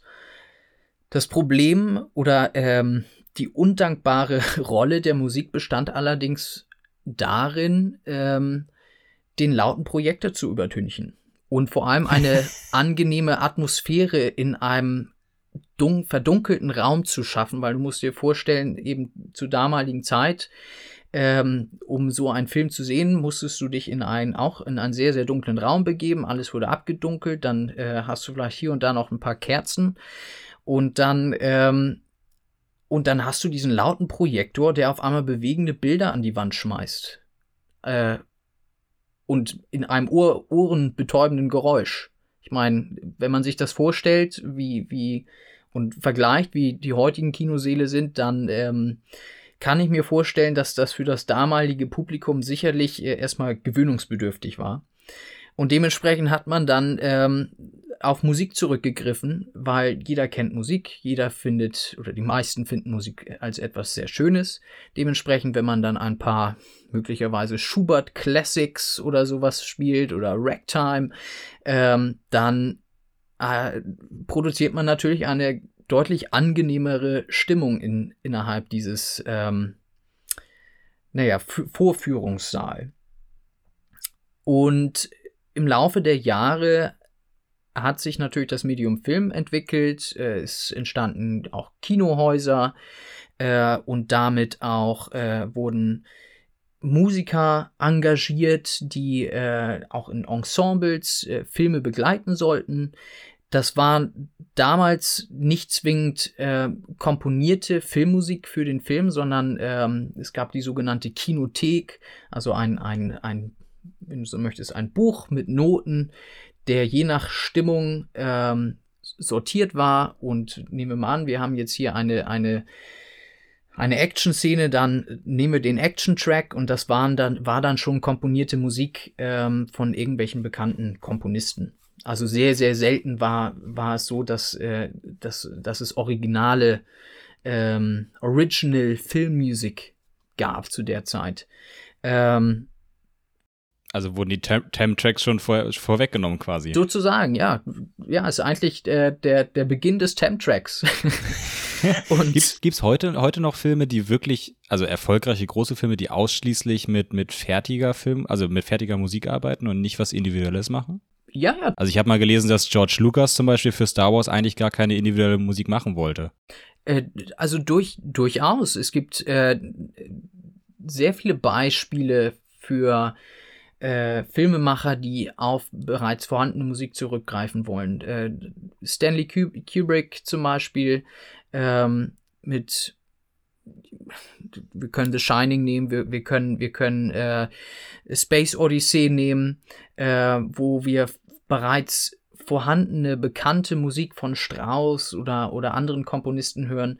Quentin Tarantino, der sehr häufig auf Songs zurückgreift. Ähm, insofern, ja, das ist alles möglich. Du musst nicht immer einen, einen Komponisten involvieren, äh, um neue Musik zu schreiben. Du kannst natürlich auch Musik lizenzieren. Und ein Song hat ja auch eine, eine sehr starke, ähm, einen sehr starken Ausdruck, auch dadurch, dass es Text hat. Und dementsprechend, wenn man das auf eine Szene legt, hat es natürlich eine Doppelfunktion.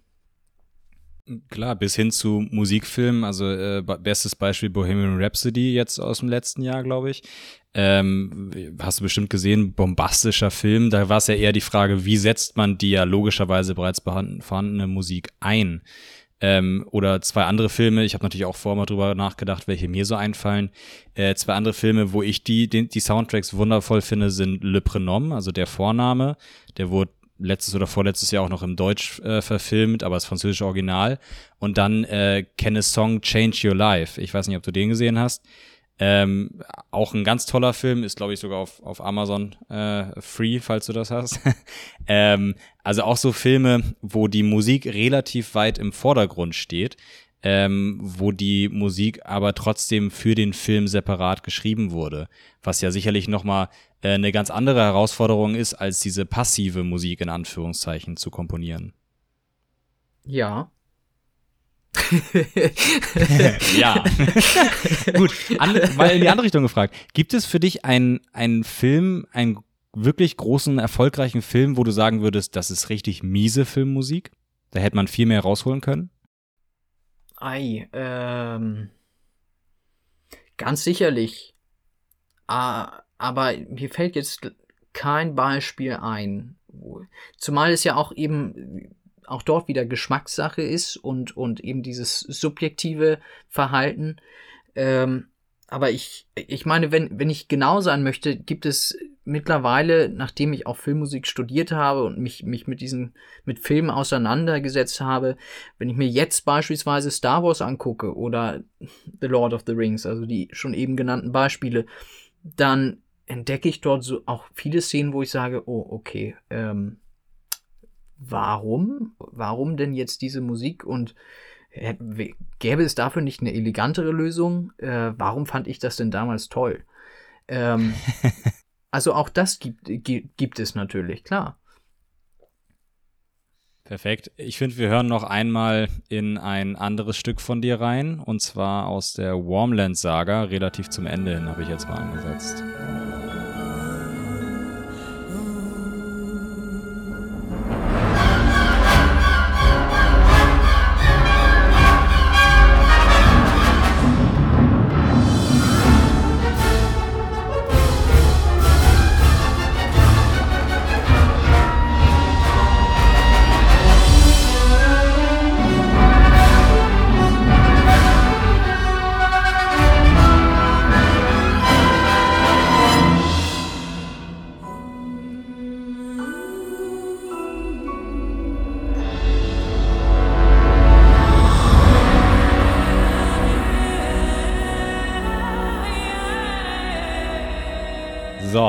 Das war noch mal ein bisschen bombastisch und Dramatik pur. Worum geht's hier? Ähm, ja, hier geht's um die Wormworld. Ähm, eine, auch eine, eine Fabelwelt, wenn man so möchte, eine, eine, eine, ja, wie soll man sagen, eine Zweitwelt, die neben uns, eine, ja, eine Wormworld, die neben unserer eigenen Welt existiert und ein, junger Bursche namens Jonas ähm, entdeckt diese Welt in, durch ein magisches Portal und ähm, geht, in, in, in, einem, wie sagt man, auf dem Dachboden seiner, seiner Großeltern, glaube ich, ähm, findet er dieses magische Portal und geht hindurch und findet sich wieder in dieser sogenannten Warm World.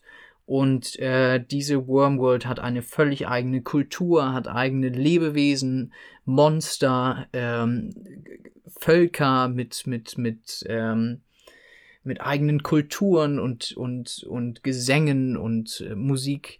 Und dementsprechend, wenn man durch diese ganze Soundtrack-Suite geht, hört man, glaube ich, ähm, das war ja jetzt nur ein, ein kleiner Teil davon, aber hört man, dass es eine, eine eine Welt ist, die aus verschiedenen Elementen besteht und wir treffen auf verschiedene Kulturen und auf, auf ähm, Dschungelelemente und auf, auf große majestätische Elemente. Äh, wir haben eben am Ende ein, ein vielleicht eher ähm, ein, ein, ein Kampf mit, mit zwischen diesen Kulturen.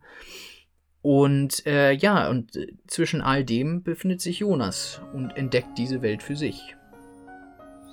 Wir können ja relativ am Anfang davon nochmal ansetzen und uns ein zweites Stück ran anhören, damit äh, davon, damit wir verstehen, was du meinst mit Unterschiede.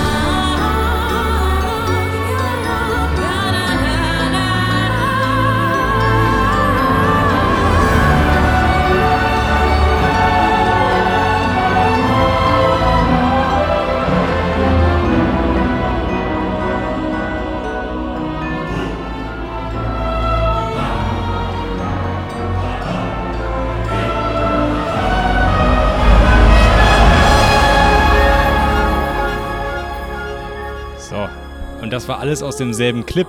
Mit anderen Worten, wie du schon gesagt hast, viele unterschiedliche Sachen.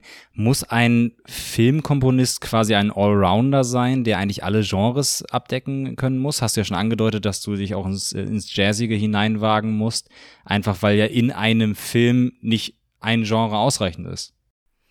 Ähm, ja, es ist, es ist eine schwierige Frage. Ähm, also grundsätzlich, wenn wir jetzt zum Beispiel ein, in meinem Filmmusikstudium beispielsweise, ähm, ist ein wesentliches Element erstmal gewesen, möglichst viele Stile kennenlernen. Weil ja, ein Filmmusik ist, ein Filmkomponist ist ein Allrounder im Vergleich möglicherweise zu, zu anderen Komponisten. Das schließt auch ein äh, unsere, unsere Arbeitsweise. Wir sind wir arbeiten ja nicht nur mit Stift und Papier und mit Live-Musikern, wir produzieren auch unsere eigenen Sachen möglicherweise. Ähm, das heißt, wir, wir müssen letztendlich verschiedene Elemente in uns verbinden. Das, ähm, das bezieht sich auch auf verschiedene Musikrichtungen. Ähm, das heißt, auch ich habe dann eben während meiner Ausbildung verschiedene Musik kennengelernt und auch zu schätzen gelernt ähm, und vielleicht auch hier und da meine, meine Lieblingselemente rausgenommen. Aber auf der anderen Seite, denke ich, ist es auch sehr wichtig, als Filmkomponist seine eigene Stimme zu finden. Also ja, man, es gibt dieses, ähm, dieses Wort oder diese Expression, dass Filmkomponisten musikalische Chamäleons sind. Und das ähm, trifft sicherlich auch in der, in der ähm, Werbewelt auf uns zu, dass wir versuchen, vers möglichst verschiedene Sachen zu bedienen. Ähm, wenn jemand ein Jazz-Commercial haben möchte, dann natürlich schreiben wir ein Jazz-Commercial. Wir sind ja Dienstleister. Das wird von uns erwartet, dass wir das bedienen. Äh, wenn jemand ähm, einen dramatischen Score haben möchte oder elektronische sportliche Elemente haben möchte, poppige Elemente, ja, dann müssen wir auch das tun. Wenn jemand einen Song haben möchte, dann müssen wir auch da irgendwie zumindest in den Bestandteilen wissen, was zu, was, was wir tun müssen hier. Aber ähm, am Ende ist es, glaube ich, sehr, sehr wichtig, insbesondere wenn man im Film arbeiten möchte, dass man irgendwo in all dem seine eigene Stimme findet. Und ähm, das äh, schließt jetzt nicht aus, dass man sich mit anderen, äh, dass man sich anderen Stilen vollkommen ähm, ausschließt, dass man andere Stile vollkommen ausschließt. Ähm, aber das bedeutet in einer gewissen Art und Weise, dass du irgendwie du selbst sein solltest und dein, ja, dein, deine, deine eigene Stimme finden solltest innerhalb der Musik. Ähm, ob das, wie gesagt, ob das jetzt andere Stile mit ein, ein ähm, mit einbindet, das lasse ich jetzt mal aus. Es gibt sicherlich Komponisten, die sind deutlich besser, wenn sie ein, ich sag mal, ein klassisches Ensemble um sich haben. Vielleicht jemand wie John Williams. Ähm, und dann gibt es Leute, die ähm, vielleicht lieber mit elektronischen Elementen arbeiten und sie wissen, dass sie darin viel, viel stärker sind. Und ich glaube, so hat jeder wahrscheinlich sein, sein Background und seine Stärken und darin findet er sicherlich auch, findet man sicherlich auch seine Stimme. Ähm, interessant ist es dann eben, diese ganzen Elemente, die einen beeinflusst haben, irgendwie in einen Topf zu schmeißen und die mit sich selbst verbinden zu lassen. Und daraus entsteht ja dann was Spannendes meistens. Oder hoffentlich, hoffentlich. und es ist ja schon was, was Künst, Künstliches auch. Also äh, du hattest im Vorgespräch das Zitat erwähnt, im, äh, im Ozean gibt es kein Orchester. Ähm, äh, das heißt, es ist ja etwas Künstliches, was auf die Szene raufgesetzt wird, weil wenn wir die Szene quasi in echt sehen würden, wird ja im Hintergrund keine, keine Musik laufen. Ist es, also ich stelle mir das sehr schwierig vor, da den, den, den Spagat hinzubekommen. Natürlich ist es etwas Künstliches, etwas extrem Künstliches, was dabei ist, aber trotzdem soll es sich natürlich in die Szene einfügen, dass es zum großen Teil sogar passiv überhaupt nur wahrgenommen wird. Wie gelingt das? Tja, ich weiß auch nicht, was das Geheimrezept dafür ist. Um, um auf das Zitat zurückzukommen, das ist von Alfred Hitchcock. Ähm, und der hat, ähm, ich weiß jetzt nicht mehr, wie der, ah, Lifeboat hieß, glaube ich, der Film. Und ähm, dort hatte er irgendwie eine Diskussion mit dem Filmkomponisten und er hat sich die Frage gestellt, warum brauchen wir eigentlich Musik in diesem Film? Weil der Film handelt eigentlich von einem Lifeboot auf, äh, ja, in der Mit, äh, ja, inmitten eines Ozeans. Wo ist denn da das Orchester? Where's the orchestra? Out in the middle of the ocean. Where's the orchestra? Und daraufhin hat der Komponist geantwortet, der eben für Musik war, uh, Out in the middle of the ocean, where's the camera? Und ähm, ja, Musik ist wahrscheinlich das ähm, künstlichste Element im Film, weil wir ja nicht in unserem Alltag mit einem Orchester rumlaufen, mit unserem Pocket-Orchester, was uns die ganze Zeit irgendwie begleitet. Ähm, aber ähm, letztendlich ähm, ja, letztendlich ist ja das ganze Medium-Film ein künstliches Medium. Wir versuchen ja hier eine Story zu erzählen und ähm, wenn Musik es schaffen kann, die dich als Zuschauer in diese Story hineinzuwerfen und hineinzuziehen und es ähm, erlebbarer zu machen und fühlbarer zu machen, ich glaube, dann haben wir als Filmkomponist unsere Arbeit gut gemacht. Ähm, schließlich wollen wir ja ein, ein tolles Erlebnis haben, ein tolles Kinoerlebnis haben. Wir wollen ja Emotionen spüren, wir wollen ja äh, Dramatik haben. Und äh, wenn das durch Filmmusik ausgelöst werden kann in uns, dann, dann ist das doch etwas Gutes. Und deshalb sollten wir, sollten wir Musik als ein als ein Stilmittel für Storytelling nutzen. Ich sage nicht, dass Musik das, das einzig wahre Storytelling-Tool ist. Ich bin auch der Meinung, dass Klang, äh, Stille, Stille auch sehr, sehr magisch sein kann und als Stilmittel genutzt werden sollte. Ähm, Definitiv. Nichtsdestotrotz, es ist ja die Kombination aus, aus beiden. Äh, die Stille wird niemals so ausdrucksstark sein, wie wenn keine Musik ähm, vorhanden ist. Genauso wie the other way around. Also, ähm, ja, es, man sollte Klang generell, und damit meine ich auch Stille, weil Stille kann sehr, sehr laut sein, ähm, als Stilmittel für Film nutzen. Hm, ja, Stille kann ja teilweise auch richtig unangenehm für den, für den Zuhörer sein, dass man denkt, hoffentlich kommt jetzt irgendwie mal äh, ein Wort oder Musik. Äh, also Stille an sich kann ja, wie du sagst, auch laut sein. Ähm, und wie du auch sagst, der ganze Film ist ja künstlich. Also Schnitt, Beleuchtung, Filmmusik, Foley, ist ja an sich äh, ein, ein Mix, der am Ende etwas möglichst künstlerisches, aber doch möglichst wenig künstlich wahrgenommenes äh, äh, erzeugen soll, was ein, äh, eine ganz spannende Kombination ist. Äh, ich habe das Wort gerade schon genutzt, Foley kennen, kennen die meisten da draußen wahrscheinlich nicht, das sind ja so Alltagsgeräusche. Ähm, habe ich mal eine, eine wundervolle Kurzdoku zugesehen, wo sie dann gezeigt haben, dass sie selbst Fußstapfen, äh, Laubrascheln und, und Küsse äh, nachimitieren, äh, äh, weil halt alles auf die auf die Aussagen der, der, der Schauspieler natürlich gerichtet ist im Moment der Aufnahme und das andere halt noch verstärkt werden soll. Beispiel, dass äh, so bei so einem Quentin, Quentin Tarantino-Film soll natürlich diese diese Fußstapfen bedrohlich klingen und lauter sein und am besten noch mit irgendwie so diesen, diesen Klingen aus dem Western, die da hinten ranhängen oder so. Hast du dich an Foley auch mal ausprobiert? Ja, ich mache es hin und wieder. Also ich würde mich jetzt nicht als Foley-Designer oder Foley-Artist äh, bezeichnen, aber ähm, da ich hin und wieder Sounddesign auch mache oder auch Sounddesign Musik mache, was ja teilweise auch irgendwie mit Foley ähm, sich verbindet hier und da, insbesondere wenn wir jetzt vielleicht in, in so ein Sci-Fi-Movie gehen, dann ähm, sind die Grenzen manchmal, äh, ja, gehen manchmal ineinander über. Und man weiß dann manchmal nicht mehr, was ist denn jetzt Sounddesign, was ist denn jetzt Musik und was ist jetzt Foley.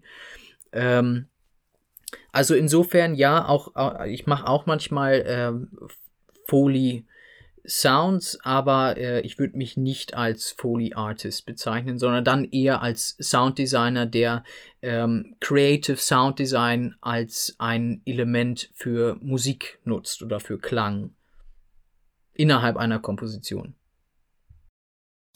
Okay. Ähm, wir haben ja schon gesehen, du hast eine ganze, ganze Bandbreite an verschiedenen Themen, die du abgedeckt hast, verschiedene, verschiedene Genres. Was waren für dich so deine, deine größten Momente in deiner noch recht jungen Karriere? Wann war der Moment, wo du sagtest, jawohl, das, das ist etwas, worauf ich unfassbar stolz bin oder was mich voranbringt? Hm. Also, es hängt immer so ein bisschen, es, es ist sehr abhängig davon, wo, wo man gerade im Leben steht. Ähm, als ich 18 Jahre alt war oder so, war es einen Studienplatz zu bekommen für eine Musikuniversität, weil dafür muss man schon sehr, sehr hart kämpfen und ähm, da war ich schon sehr, sehr glücklich darüber, dass, dass, dass ich die Möglichkeit habe, Musik zu studieren und diesen Weg zu gehen. Ähm, für mich persönlich ähm, eine sehr, sehr wichtige Bestätigung und, und Beflügelung war der, der Deutsche Filmmusikpreis äh, 2016 für Little Infinity, was wir ja vorhin gehört haben, ähm, der letztendlich einfach nur ähm, bestätigt hat, dass ich, ich sollte weitermachen, ich möchte weitermachen und, und weil ich meine, als Komponist, man stellt sich häufig natürlich mal die Fragen, ah, ähm, reicht das, was ich mache? Äh, das ist ein sehr, sehr schwerer Bereich, wo man immer, immer wieder fällt. Man hat ähm, Projekte, die nicht so gut laufen. Ähm, eben Musik zu schreiben ist etwas sehr, sehr Schwieriges. Ähm, ne, man, man setzt sich auch Druck aus. Ähm, ist man diesem Druck gewappnet, gewappnet für diese Industrie? Auf Knopfdruck kreativ zu sein, effizient zu sein, schnell zu sein. äh, und trotzdem am Ende noch Kunst zu machen und deine eigene Stimme zu finden. Dieser, dieser Spagat ist sehr, sehr schwer und es gibt, ich kenne Kollegen, die, ähm, die gesagt haben, nein, das ist mir zu viel Druck oder diese Art von Musik kann ich nicht bewerkstelligen unter diesem Druck und ich möchte lieber einfach nur für mich komponieren und das ist total legitim. Aber für mich war beispielsweise eben der Deutsche Filmmusikpreis dann ein, ein Moment, wo ich gesagt habe, ja, ähm, ich sollte weitermachen. Äh, ich, ich, ich liebe das, was ich mache. Ähm, auch, ich meine, es gibt sehr viele Momente natürlich, wo auch ich, keine Ahnung, äh, die Arme verschränke und denke, ach Mensch, mir fällt nichts ein oder ach, diese Kollaboration könnte besser sein oder ähm, äh, mir gefällt das Gesamtresultat nicht oder so. Ähm, aber am Ende macht es mir immer wieder sehr viel Spaß und beflügelt mich, wenn ich wieder zurück an, an meinen Studioschreibtisch mich setzen kann und an, an Musik arbeiten kann und wieder irgendwelche Klangwelten ent, entwickeln kann. Ähm, ja, ich, ich denke, das war ein, ein sehr einschneidendes Erlebnis, weil das sehr, sehr oder verhältnismäßig früh war, denke ich. Ich glaube, ich war damals 22, ich war immer noch im, im Bachelorstudium und ähm, da hat mich natürlich so ein, so kam so ein Award sehr, sehr unerwartet. Ähm, ja, und ansonsten, ähm, es gibt natürlich verschiedene Filmprojekte, die, die, wo die Kollabor Kollaboration einfach so angenehm war und so schön war, dass, dass es einfach Spaß macht, weiterzumachen, wieder ein Projekt, äh, an ein neues Projekt zu gehen und, und wieder eine neue Welt durch Musik zum Leben zu erwecken. Und da beflügelt ein letztendlich jedes Projekt irgendwo. Zumindest mit meinen jetzigen Filmemacher-Kollegen, mit dem, ich meine, man hat sich über die Jahre ja auch so ein, so ein Net Netzwerk aufgebaut und äh, man kennt sich mittlerweile, man weiß, wie man tickt und ähm, dann ist es, finde ich, sehr, sehr schön, auch zu sehen, wenn die Leute wieder an einen zurückkommen und sagen, ja, wir wollen gerne wieder deine Musik haben. Ähm, lass uns doch mal über das Projekt besprechen, äh, über das Projekt sprechen. Und da sind auch diese, ähm, diese kleinen Momente sehr, sehr schön für einen Komponisten, dass das gewertschätzt wird, was man macht. Hm. Läuft das meiste in der Branche über Mundpropaganda? Also ähm, Regisseure, die dich gut fanden, die dich anderen empfehlen? Ähm, es ist, es ist, äh, ist ja schwer zu sagen. Ähm, es ist eine bunte Mischung aus allem. Ähm, du musst sehr viel Promotion auch für dich selbst machen.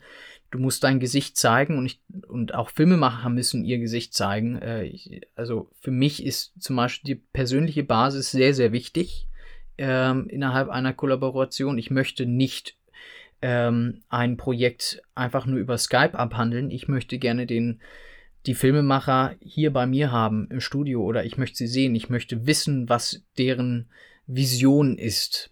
Und diesen, dieser Austausch, dieser persönliche Austausch ist für mich sehr wichtig, um auch zu verstehen, weil Filmemacher sprechen ja nicht Musik, die sprechen ja eine andere Sprache. Und da können sehr viele Missverständnisse auch auf, auftreten. Und dann, wenn dann zusätzlich Zeitdruck aufkommt und so weiter, dann ist das manchmal ganz schön ein, eine ganz schöne explosive Mischung. Und dementsprechend ist es, glaube ich, sehr effektiv, eben früh an Bord zu kommen mit dem Skript und vor allem dann diesen persönlichen Austausch mit den Filmemachern zu haben. Ähm, also ja, Mundpropaganda ist sicherlich wichtig, es ist immer wichtig, aber auch die Selbstinitiative, ähm, sich zeigen, mit den Leuten in Kontakt treten, ähm, ich glaube, auch für Filmemacher selbst, es geht manchmal vielleicht weniger um die Musik, weil es geht, es gibt sehr viele talentierte Komponisten und viele können etwas Tolles liefern. Ähm, es geht, glaube ich, auch vor allem ähm, um die ja, Persönlichkeit, äh, wie man, äh, auf welcher Wellenlänge man miteinander schwingt, zusammenschwingt, um, um um etwas zu schaffen. Und ich glaube, äh, wenn, wenn man merkt, dass man mit einem Filmemacher ähm, zusammen für etwas brennt und in die gleiche Richtung geht. Ich glaube, das ist, das ist etwas sehr, sehr Wichtiges, was sich, was man sich für jede Kollaboration eigentlich wünscht. Und wenn man diesen Partner sozusagen gefunden hat, dann ähm, eben geht man gern wieder auf so ein, auf so eine Kollaboration zurück. Sehr schön. Dann schließen wir doch einmal mit der allerwichtigsten Frage, wenn du schon sagst, man muss auch sichtbar sein. Äh, jetzt lassen wir mal Corona, Brexit für dich in London etc. außen vor. Was sind die nächsten Projekte, die anstehen? Welche, auf welchen Events, in welchen Filmen können wir dich demnächst erleben? Ähm, also ich plane verschiedenes. Ähm, also zunächst mache ich natürlich erstmal fleißig äh, weiter. Ich habe äh, verschiedene Kurzfilme, an denen ich arbeite. Ähm, den, den vorhin genannten Feature-Film, der verschoben wurde, der muss auch äh, irgendwann wieder zurück äh, in Produktion gehen. Ähm, das heißt, das wird höchstwahrscheinlich auch im Laufe dieses Jahres ähm, passieren. Und ansonsten ähm, zeige ich mich natürlich sehr häufig auf, auf Filmfestivals, insbesondere dann, wenn ich weiß, dass ein, ein Film von uns läuft.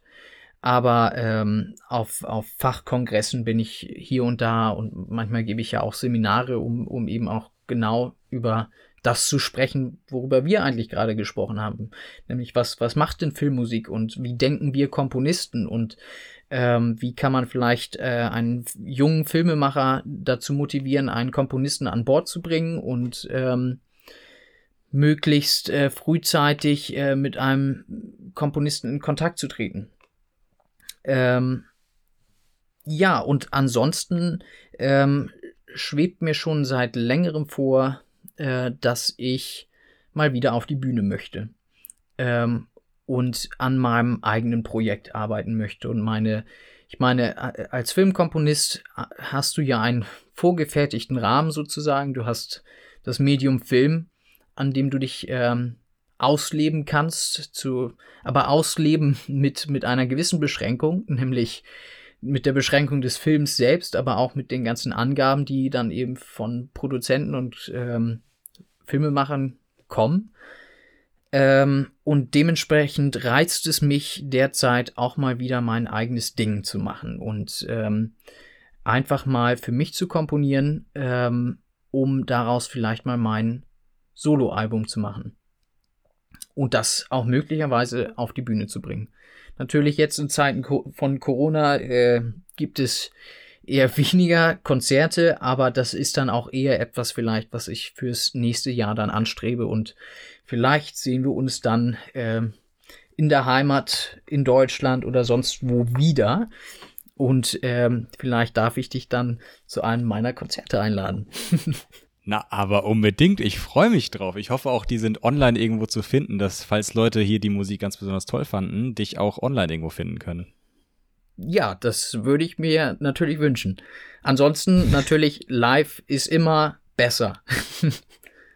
das meine ich ja, dass man online irgendwie äh, äh, dich auf Facebook, Twitter, Instagram dir folgen kann, um zu sehen, wann du äh, in Deutschland vielleicht mal auftrittst. Genau, das wird dann über Social Media und Homepage und allen möglichen Plattformen dann ähm, promoted. Wundervoll. Dann von meiner Seite herzlichen Dank, Willi, für deine äh, Einblicke in, äh, in die Filmbranche und die Filmmusikbranche. Mich hat's gefreut, dich mal wieder zu, mit dir mal wieder zu quatschen. Nach, ich glaube jetzt, was ist es her? Acht Jahre hatten wir, glaube ich, festgestellt. Ja. Ähm, und von daher, ich würde sagen, wir schließen einfach. Dein, dein äh, German Award äh, Winning war Little Infinity, richtig? Richtig, genau. Dann schließen wir doch noch mal mit der letzten Minute von Little Infinity ab, würde ich sagen. Alles klar, dann bedanke ich mich auch ganz herzlich bei dir äh, für das Interesse und für all diejenigen, die sich für Filmmusik interessieren. Und äh, falls irgendwelche Fragen da sein sollten, dann bitte gerne melden und in Kontakt treten. Äh, ich freue mich für, äh, auf Diskussionen und aus, äh, auf einen Austausch. Also vielen Dank für das Interesse und äh, viel Spaß bei Little Infinity. Ciao. Perfekt.